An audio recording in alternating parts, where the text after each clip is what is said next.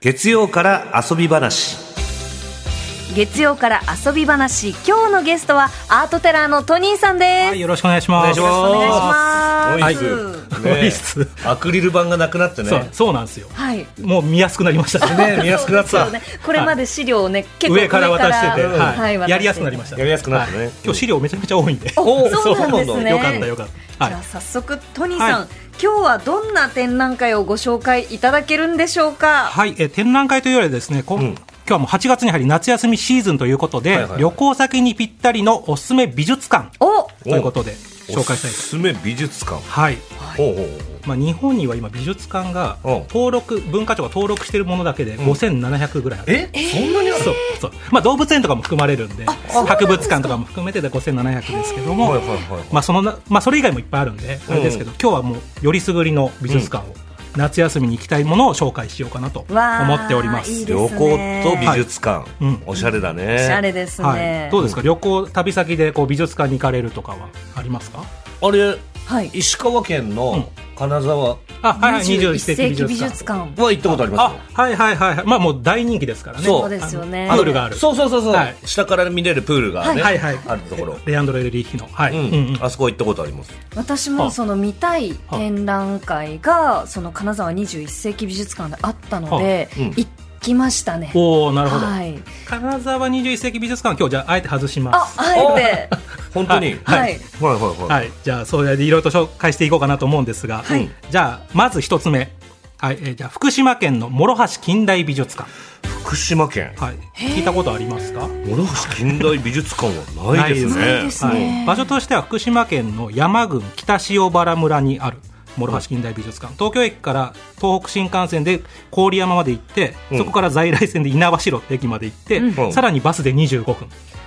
ちょっと行くの大変な場所もうだから行くのが目的になってますよね、ここにそ旅うです行でね。ここはまあ近くに五色沼っていう観光地があるのうんはいで、まあはい五色沼とセットで楽しめなるほどまあ僕なんか車では行っちゃうんで、車で直で行くと大体東京からだと4時間半ぐらいで行けるかなっていうはあはあはあ感じなんドライブですねはいうん。でここはどういう美術館かというと、まあ名前今ご存知ないってことだったんですけど、サルバドールダリって知ってますかあのヒゲのサルバドールダリ好きです。好きですか？あは、い好きですか。もちろんはいあのしてまひげすね。ひげが私。がここううピヨンとピヨねンとなってる上に上がって上に上る。はいがった。あのダリの世界三大ダリ美術館の一つなんですこれ。ええ。そうコレクションで考えたら。は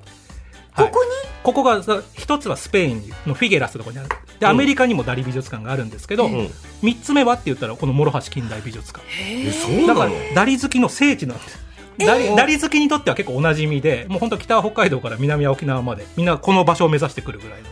へ美術館特にダリの彫刻コレクションに関しては世界トップクラスえ。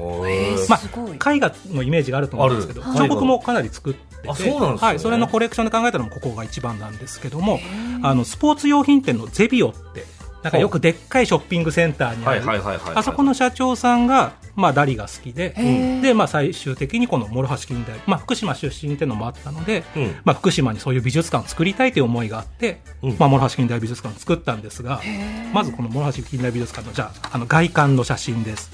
どうあでりすがかとうごこのざイいメまーすジ。あらう。わ洋館みたいな。なんかちねなんでかはよくわかんないですけど中世のあの馬小屋をイメージしたとへーあー感じなんですけどなんか美術館の前にはい大きな、あ池があがって、はいうんそこにこの建物が映って、そうなんでなんだか素敵なところですねもう緑の中にあって映えスポットですよ。うん、うん車で僕行くって言ったんですけど本当にまあ最寄りのインターからも30分ぐらい、うんで本当に山道運転ししていくんでうん。あるのかなって不安になってくるんですけどなるほど。上がっていった でら。そしたらこれが急にボンと現れるんで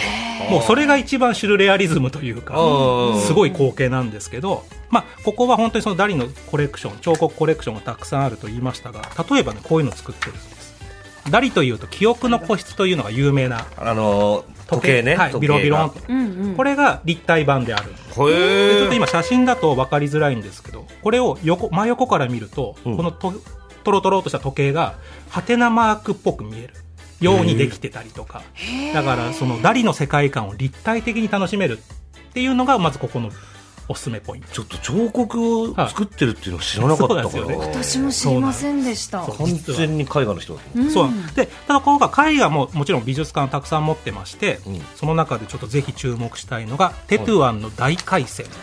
という作品があります、まあ、これはまあ名前だけ聞いてもピンとこないと思うんですけど、はい 3×4 メーターの巨大な絵画でダリの作品の中でもかなり大きな作品もうモラハ近代美術館の外にはほぼ貸さない館外持ち出し禁止のへえ作品なんです。でこれは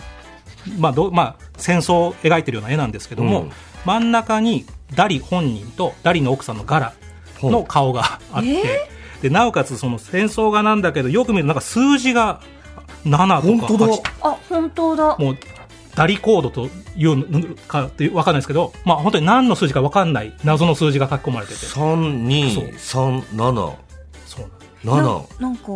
なんかミステリアスな感じじゃないその馬に乗った、はあの戦士たちが、うんうんこの武器を掲げているように見えたりするんですが、はいうんよく見ると数字だったりそうするそういうなんかそうです謎の、ねまうあ、んダリがいろんなこう謎を込めたような作品も持ってます。不思議ないですねで、まあ、さらに、まあ 特徴的なのはでもダリの美術館なんですよもうほぼほぼみんなダリの美術館って呼んでるんですけど、うん名前が諸橋近代美術館っていうのはどうもその最初に作った館長、まあはいそうそう創設者の奥様が、うんまあ、ダリばっかりだったらうん他の人来ないかもよ、ダリ好きじゃないと来なくなっちゃうかもよってことで、まあ、ルノワールとか、まあ、ゴッホとはいかセザンヌとか他の画家の作品もちゃんとコレクションしてありますので、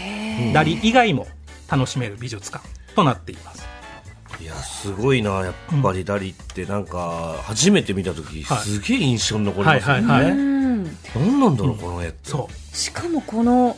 美術館のロケーションがやっぱりすそうごいですね、近くに五色沼があるって言ったんですけど五色沼行かれたことはありますか、も俺は多分ないっすねす私ごい家族旅行で行ったことがありますう本当なんかなんかカナダみたいな景色といううか、ん何これなんか水が青々としそうてなんですすごく綺麗ですよえね今この五色沼の写真がはいまあ写真あります目の前にあるんですけどこれ自体が絵画じゃないんでそすかうみたいに見えるぐらいえこれ写真なの写真ですえー、絵画に見えるだから諸橋近代美術館から本当車で5分ぐらいで行けちゃうんで、はいだからもうセットで見に行くといいかなっていうなんかボートとかも焦げたような気がしますあありますありうんだからそういう楽しみ方もできますので夏休みすごいいいんじゃないかなアート好きにははいい、いいですねこれアウトドアチックなこともしながらうんそしてさらになんですけうど、んやっぱ諸橋近代美術館の素晴らしいところは、うグッズがすごいんですよ。おグッズまあ今今日僕着てきたんですけど、ダリ T、毎あら年ダリの T シャツを販売してまして、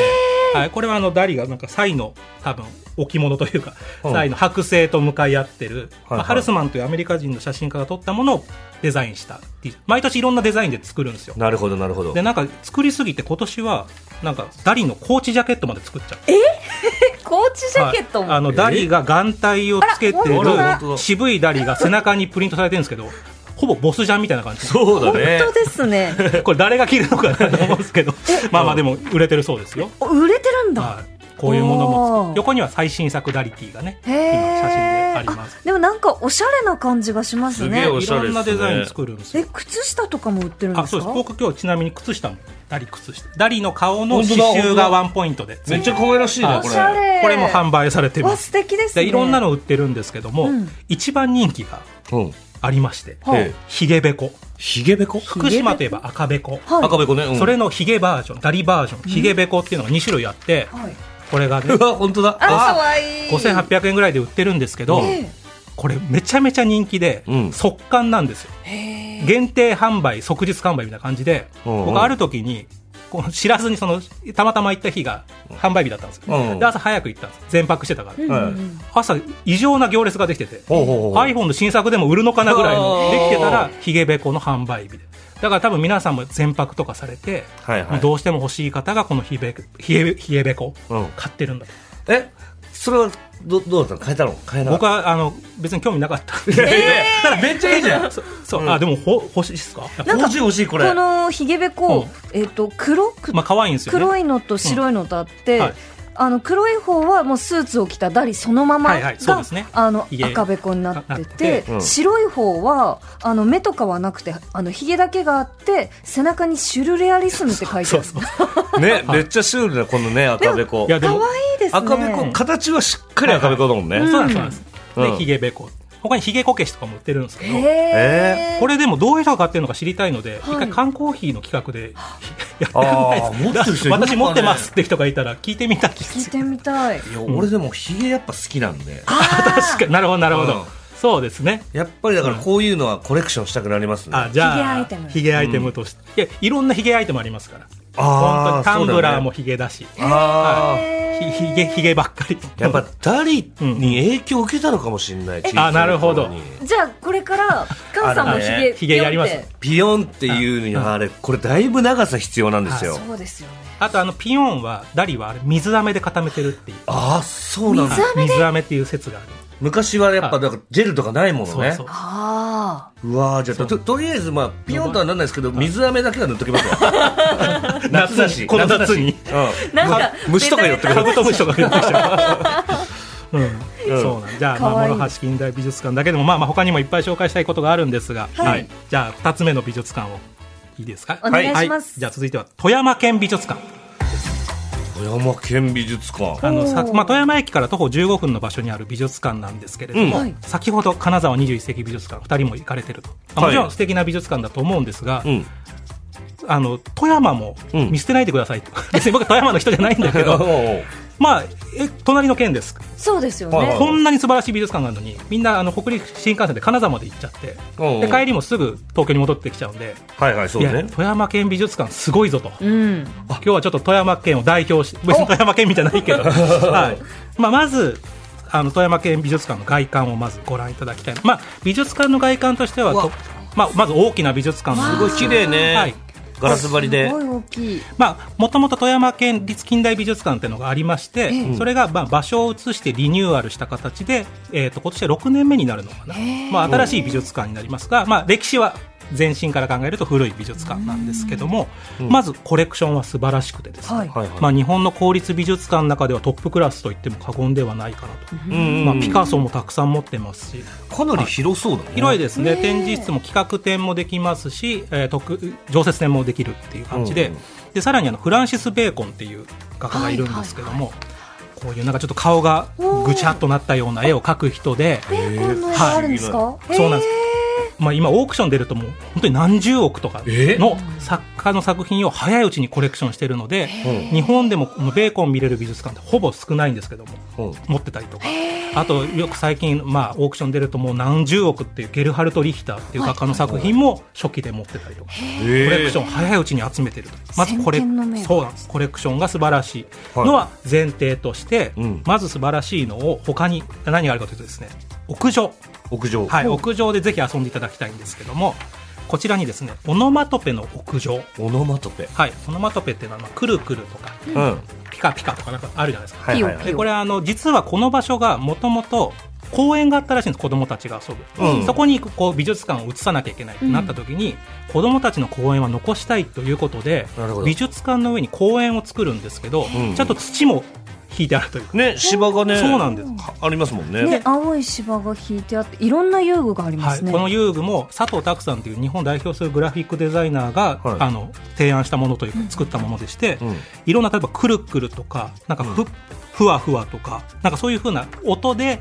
遊べる音を具現化したような、うんいろんな遊具があるんですよ。ちょっとこの公園だいぶおしゃれですねだいぶおしゃれ、本当ですこねこだけタダでも入れるんですけどもへー美術館は、えー、ともちろん閉館時間があるんですが、うんここは朝8時からうん夜10時まで、おおうんだから夜景も楽しめるわけへえなるほでどねぜひ見ていただきたいのがその目の前に広がる景色がもう素晴らしくて、うんあのうん前に運河があるんですねうん関水公園っていう、敵はいはいははいい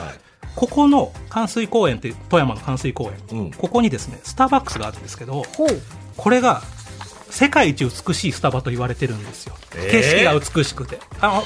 の世界一美しいスタバと検索すると出てくるんですよあそうなんですかそのスタバが見てる光景をもっと上から見れるおおじゃあもう世界一美しい光景と言っても過言ではないんじゃないなかるほどねはい、それが見えてしかも夜も楽しみ夜景も楽しめて奥には立山連峰も見えてってい本う当だめちゃくちゃロケーション素敵なんですよ確かに目の前に川があって桜がバーって咲いて、はいうわ綺麗ですねねえ開きもいいしなんかすごい特に高い建物が多分周りにある感じがしないそうかなら、んうん気これ持はちよさそう確かにね気持ちいいだろうねでさらにあの白熊という作品が白熊三沢敦彦さんっていう木彫りであのなんかちょっとユーモラスな動物作る作家さんのうん白熊が、まあ、常設されてるんですけどこれもあのインスタ映えスポットで結構いろんな人がここで写真を撮ってるいやもうそのもうこの目の前の資料がこれインスタ映えみたいな はいはい写真がありますね女の結子構がねみんなインスタ撮ってるんですここでこの白熊の身長もはい人より、あの手元にあるはいまあ女性何センチくらいだろう、100そうですね65 2メーターぐらいだからあるのかなこれが女性であるよあるある大中小あるんですよそうへーだってこっち3サイズあのる方めっちゃ大きいそようなあんです本当だだからいろんなポーズが撮れるんですけどうんでこういうものもあるのでもう金沢21世紀美術館大変素晴らしいですけどはいここをちょっと見皆さん見落としてませんかというか本当だこんな写真映えもいっぱいしてみたいなここの白熊の写真、んはい白熊と一緒にこう横に並びではいポーズを撮って写真を撮ると、はいちょうど真ん中に電線と電柱が見えるんですちよ。ょうど、あ、うわ本確か当に。だあ本こ当れだは。すいやそごこい。見てなかったって見てなかったですこ。の三沢さんはい、のはい。見てなかった。彫刻と一緒にうん電線も撮れるところあ、まずないですよ。これ俺いやまあ消しゴムマジックあったら消しますよこれえーもったいなない。お俺、僕なもい、こっち、なんでこっち側に作ったのかなっていつも思ってたんですよ。さっきのあの、そう、関水公園側に作ればもっとできるのに、あ、そうか、こういう方もいらっしゃるんですいね。や、あそこっかれは、だからレアですよレアレアレアレアな楽しみ方しちゃあ、ってじるゃからあ、じゃあ、いや行きたいじゃあ行ってください、ぜひ。そうだは、私あの、んえっとね、9月頃に、えっと、金沢の方の、はいあの、建築館みたいのに行こうと思ってたあんでー、はすい、よ。谷口さんが作ってる。あはい。かな、うんうんなんかそこに行くついでにあちょっとここも行こうかなあ、じゃあ、なお、すごいいい情報で、はい金沢21世紀美術館も駅からちょっと離れてるじゃないですか。バスでう行んくんうでんす。はいはい金沢21世紀美術館の目の前にあるバス停から、うん富山駅まで1本で行けるんですおお1回バスで行って駅でじゃなくて1本でバスで富山まで行けるんで、そこから15分で歩いても行けますからおおうおう金沢21世紀美術館とセットで行くのもおすすめ金沢とセットでねだいぶアクセスがいいんだそうなんでへーす実は、なるほどねはバス何分くらい乗いるの一時えっとでバス1時間ぐらいで行けると思いますそれはまはたちょうどいいですね、あちょうどいいいそうねそうなんです休憩がてらじゃないけどねねなのでぜひぜひ、はい、あのこれでちょっと金沢だけじゃないよっていう、はうんい、あちょっと熱量入ってる気がするなこれなんか知り合いそうが、っすね富山あ案件とかじゃないだろうな、ただ富山県何度か仕事してまし た去年もあのはじめ社長との動画を撮ってえへーはじめ社長が富山県美術館楽しむっていう動画を YouTuber の YouTube はい、僕がアテンド役だったので、えー今 YouTube で探せば出てくると思いますあじゃあそれ見たらもっと分かありいやすろかったんなり見もどころが紹介されてると思う、はいなるほどねなるほどそうなるほそどそれもあってちょっと確かに熱くなってき たはいうんうんうんじゃあじゃあ続いてトニーさん、おすすめの美術館ははい、えー長野県立美術館です長野県立美術館はい、これもですね最近リニューアルしまして、長野駅からバスで15分のところにある美術館なんですけども、うんまあ、すぐ近くは善光寺、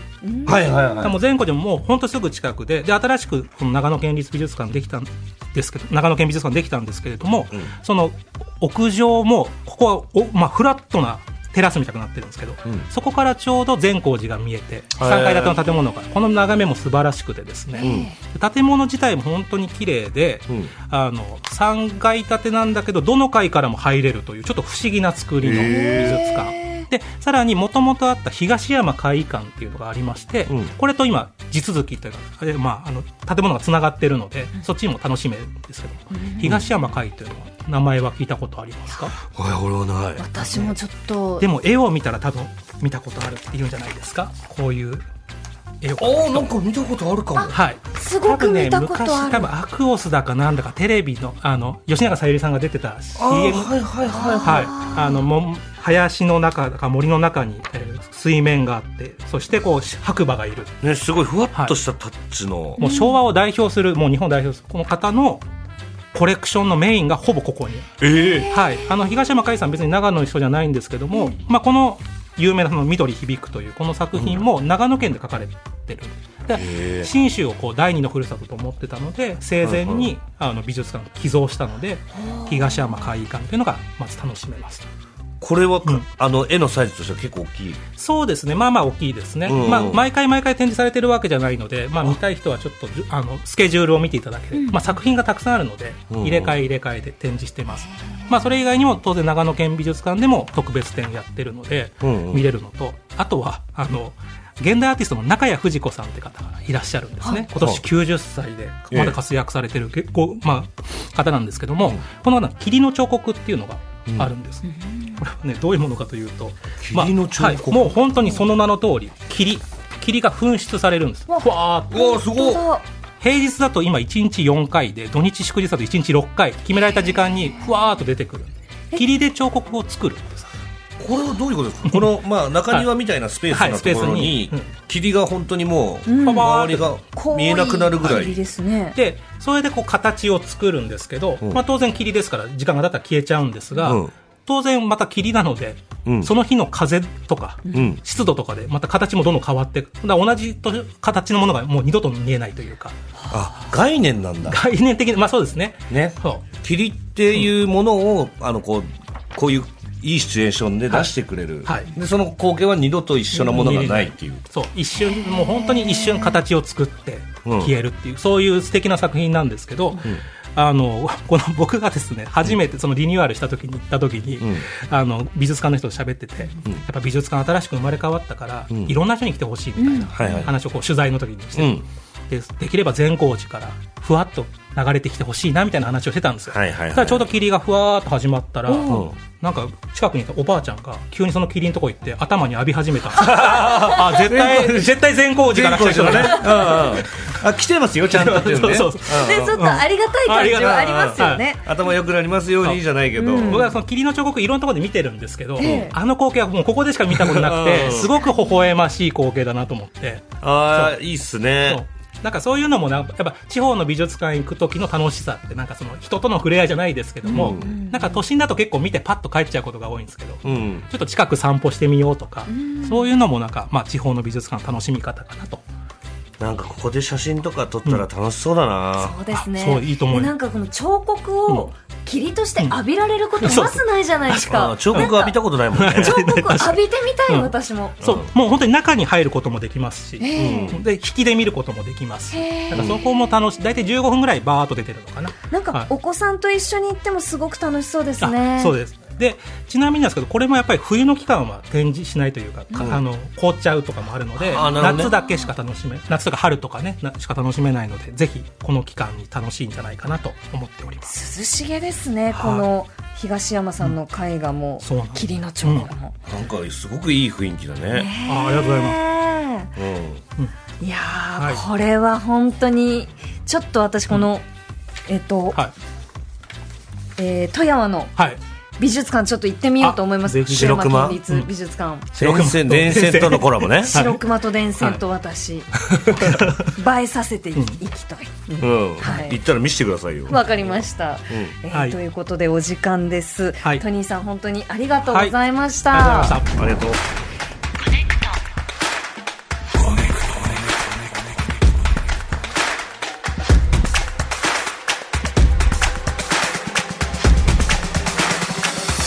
ねとポッドキャスト TBS ワシントン支局の樫本照之と涌井文明ですポッドキャスト番組「週刊アメリカ大統領選2024」では大統領選の最新の情勢やニュースを深掘り